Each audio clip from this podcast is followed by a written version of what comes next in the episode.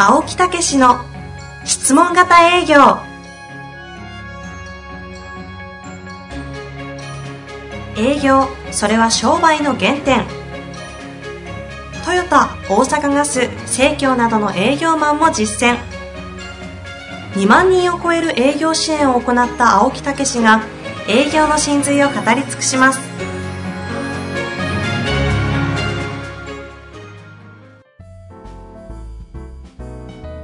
こんにちは、遠藤和樹です。青木武の質問型営業。青木先生、よろしくお願いいたします。はい、よろしくお願いいたします。さあ、ということでね、今週の。もうね、年も、はもうこの放送は明けてるというい開けてますね。はい。えー去年はね、おかげさまで、えーはい中級上級っていうのをね、習得と直伝という名前に変えさせていただきまして、これがね、もう本当にいろんな人が来ていただけるようになりましたね。ですよね。てか、えーほん、ふ、増えてる感じですか？すごい。だからもう、えー習得が今16期。そんなやりました？だってまだ、丸2年終わったとこですよね、多分。そうですね、賞味、本当に始めたのはもう2年前に、えークリスマスイベントやった後ですもんね。そうそう、売上アップ保証研修というのを4月ぐらいにやって、まだやって、その時に、えーコロナが、えーすぐ来てね。そうそうそう、それでその成果を見て、一気にそれを作り直してう始ん。めたっていうことですから、賞味1年半ぐらいですよね。ね、半ぐらいか。そっえか。16期気づけば。直伝が10期ですね。はあ、すごいな。じゃあもう100、100名までいかないですか？排出は。100名、習得が100名。ついに。直伝が、えー、50名。あ、でも直伝まだそんなもんか。そうそうそう。ああ、半分ぐらいなんです本当ね。に、あの、私が直に教えた人を世の中へどんどん送り出して、本当に営業革命をね、お役立ちっていうのを本当にで、ね、実践していただこうっていう。それで成果が上がるっていうね。だから今年はもう、朝と、あ朝じゃない、昼と夜、うん、うん。この習得は2回を毎月やっていこうっていうね。こんな計画で今進んでます。うちもね、仲間を一人、ちょっとし、あの、しそれこそ直伝まではい。卒業させていただきましたけど。方ね。いやー、すごいっすよ。あ、そう。いやあ、ー、そうもうないけど。え？いや、そうです。すごいっすよね。うんなんか、本当に、あの、日本国民全部受けたらって思うぐらい、あ本当に皆さんいいものを得て、っていうかもどういうとこが一番変化しました？う、いやー、なんなんすかね。だってもうすべてのコミュニケーション、だって仕事って基本コミュニケーションで成り立ってるじゃないですか。えだから、人間関係が全部か一掃するっていうか全部変わるんで、おもうまるっと仕事そのものが変わりますよね。から確かに営業は当然ですけど、え別に社内のコミュニケーションだって、え部下のコミュニケーション、上司のコミュニケーション、ある種多分家族とかもだと思うんですけど、ええまで波及するので、えでいて営業ができちゃうから自信もつくじゃないですかえ。そうですねだからもう、なんすごいですよ。質問型営業ねやべえって。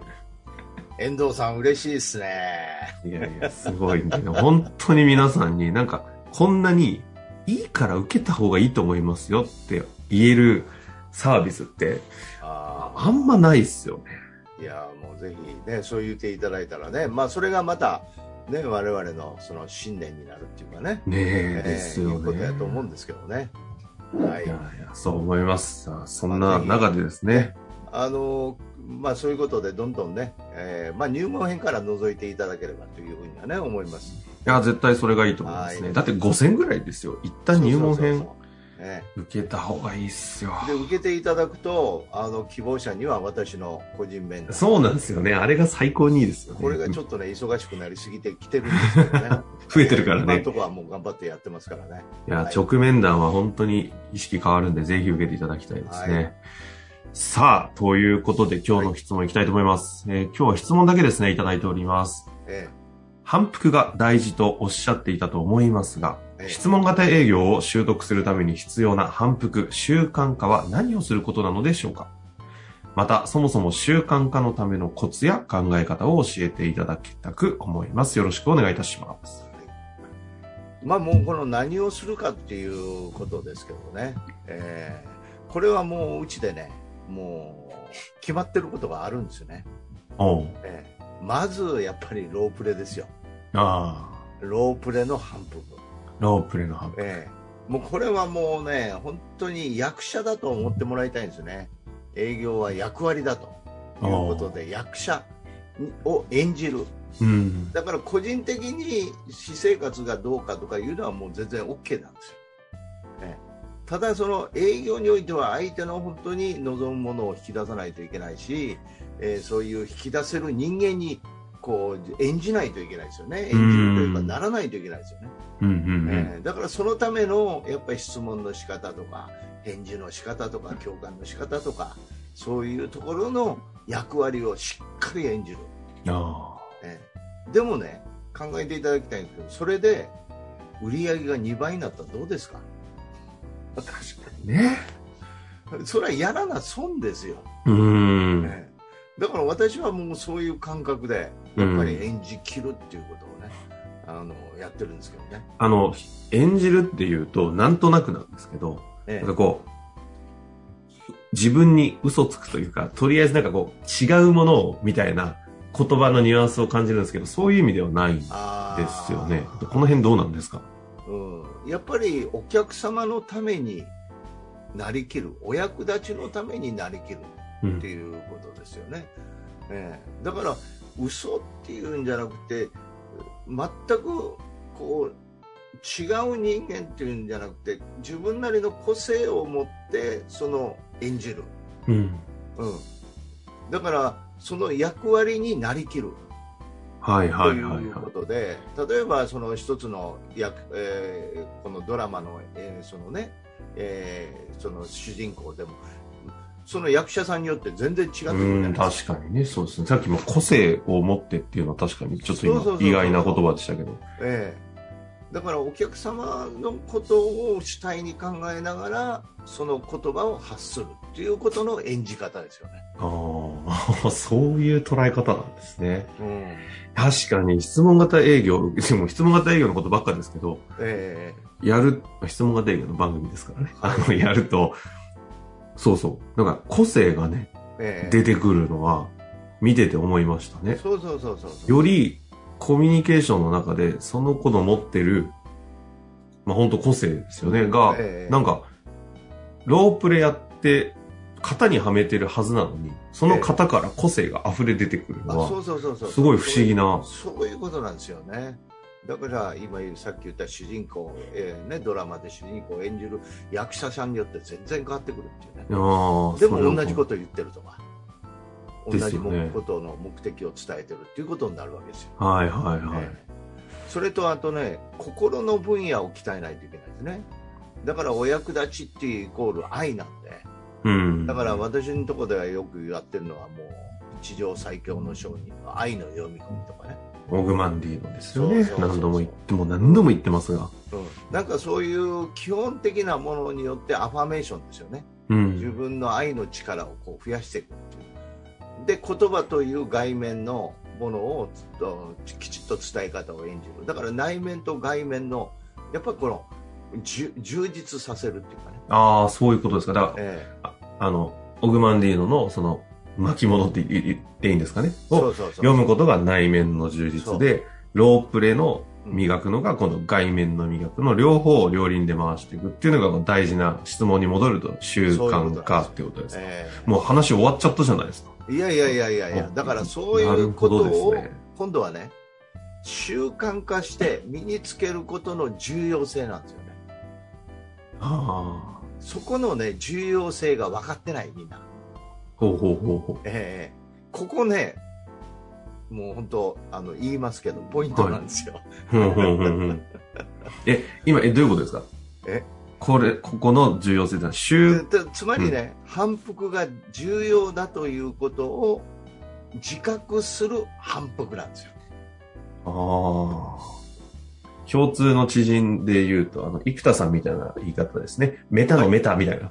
ああ、メタメタ認知みたいな表現ですか？そうそうそうそうそうそう。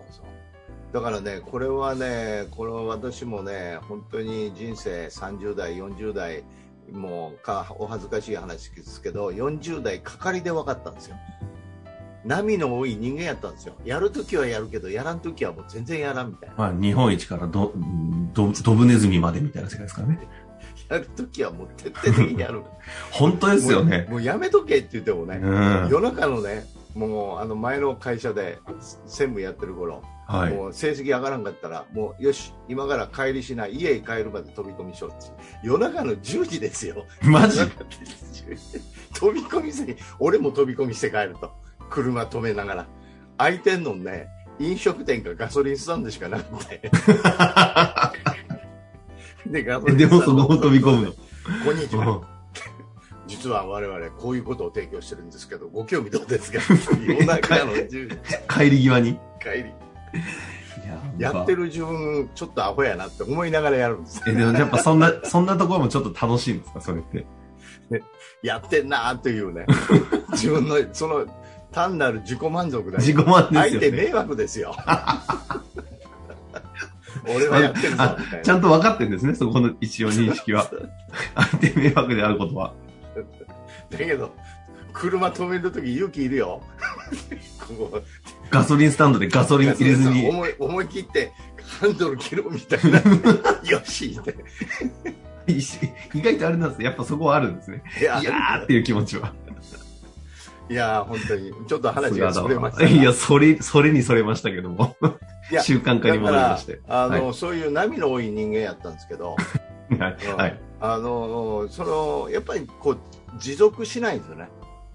えー、それで実はもう本当ねもうこれもまたネタばらしやけどね、あの地上最強の就任ね商人の第一巻週刊、うん、これを一巻って週刊でしたっけ？と呼んでる間に分かりだしたんですよ。へえ。習慣ということが大事だということを言いかす習慣かみたいな。ああ。これぐらい大事だということが分かり出すともうやらないといけないっていうね、うん、ということになりだしたんですね。これやらな損やっていうところになりだしたんですよ、はいはい、前はやらなければいけないけどやれない。ところがやらないと損やっていうことになりだすんですよ。うんそれでやらないと損やと思ってやりだすとそのメリットが出始めるんですよ。はいはいはい、ね。だからその頃からそのそのことを何か始めようと思うとそのことが大事だということをまず言い聞かす。そのことを充満させる大事さを。うん。それが分かりだしたんです。もうこれね本当秘訣中の秘訣なんでもう本当あの聞聞いてる人は本当得するという話ですよこれなるほどね、ええ、そのやらなきゃいけないと思った習慣を大事だという習慣か。ちょっと日本語おしいな。いやいやいやいや、そういうことなんですよね。習慣が大事であることの習慣化をするためには、でも、その、オグマンディの一生を読みまくるって感じ。読みまくる。毎日読むみたいな感じ分かり出したんですよ。わーへえ。5、60回読んだ時に、これはどえらいこと書いてあるぞ。つまり、やる人間ってね、徹底的に何でもやる人なんですよ。ええ、もう周りに迷惑かけようが、もうどうしようが、もうやりやりたくってやりだすんですね。はい、だから気違いと天才は、天才と気違いは神と得って、もうまさにあの通りですよ。だけど凡人はね、そこまでいかないんですよ。なるほどね。で、私も凡人なんですよね、実は。うん。だから、中途半端にこうやったりやらんかったりするけど、そこ抜けなかったんですよね。ああ。だからそういう中でその反復その重要性を反復するっていうことが分かりだしていろんなことをしけしかやりだす時は必ずそれをやるんですあ一旦それを習慣化が大事だっていうことを言い聞かせることをまずそうそうそう今ねえー、例えば最近だと最近だと中村天風さん。ああ最近 LINE 公式とかでもよく出てますね。え？メルマガか。メルマガで見るそう。そうそうそうもうねあの30年前にこれねやってたんですけどこれまた今の感覚でどうかなと思って聞いたら全然前よりよくわかるんですよね、うんうんうん。ええ。まあ、それであのこの、えー経営合理化協会の積極果敢に生きるという CD を買って、ええーー、それでずっと聞いてて、えーレッスンの11信念の力っていうのがあるんですよ。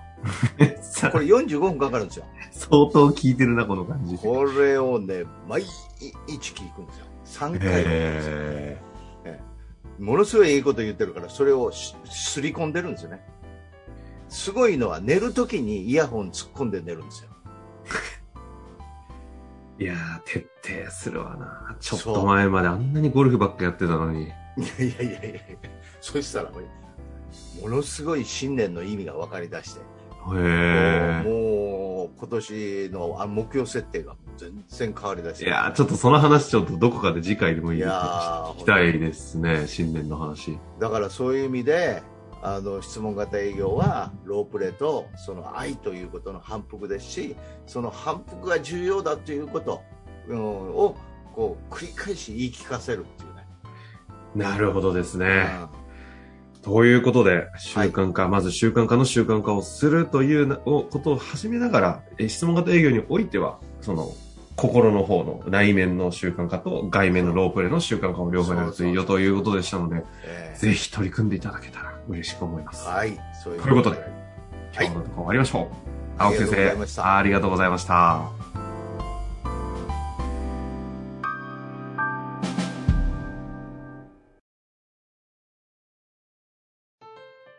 本日の番組はいかがでしたか？番組では青木武氏への質問を受け付けております。ウェブ検索で「質問型営業」と入力し検索結果に出てくるオフィシャルウェブサイトにアクセス。その中のポッドキャストのバナーから質問フォームにご入力ください。たくさんのご応募お待ちしております。